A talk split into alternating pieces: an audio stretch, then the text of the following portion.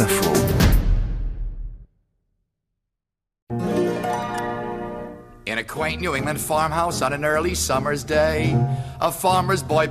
Cette chanson de campagne, ici interprétée en 1960 par Howard Da Silva, date de 1924. Elle est à la gloire de Calvin Coolidge, Keep Cool and Keep Coolidge, l'enjeu pour le républicain qui a remplacé le président Warren Harding, décédé en août 23. Il doit se faire réélire.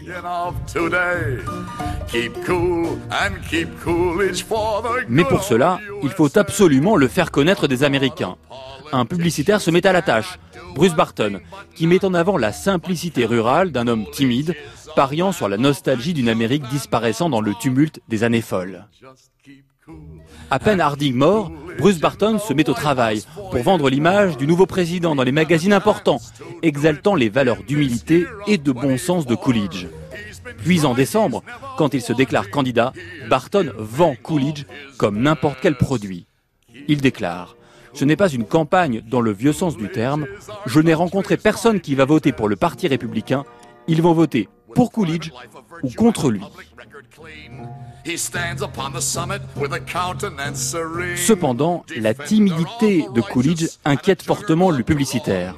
Il appelle alors Edward Bernays, neveu de Freud et spécialiste des relations publiques, pour façonner la personnalité de Coolidge dans les derniers mois de la campagne. Bernays organise la rencontre avec des vedettes qui à cette époque étaient presque toutes républicaines, et notamment l'immense star de Broadway, Al Jolson. Un mois avant l'élection, en octobre 1924, 30 comédiens débarquent à la Maison Blanche. Jolson chante cette chanson, Keep Cool and Keep Coolidge. Time remarque que le président a presque ri. Edward Bernays a atteint son but. Quelques années plus tard, il écrira Le pays sentit que l'homme à la Maison Blanche, qui pouvait rire avec Al Johnson, n'était pas si frigide et antipathique que ça l'homme de l'Amérique rurale était bel et bien un homme de son temps. Coolidge avait incarné la préservation et le progrès.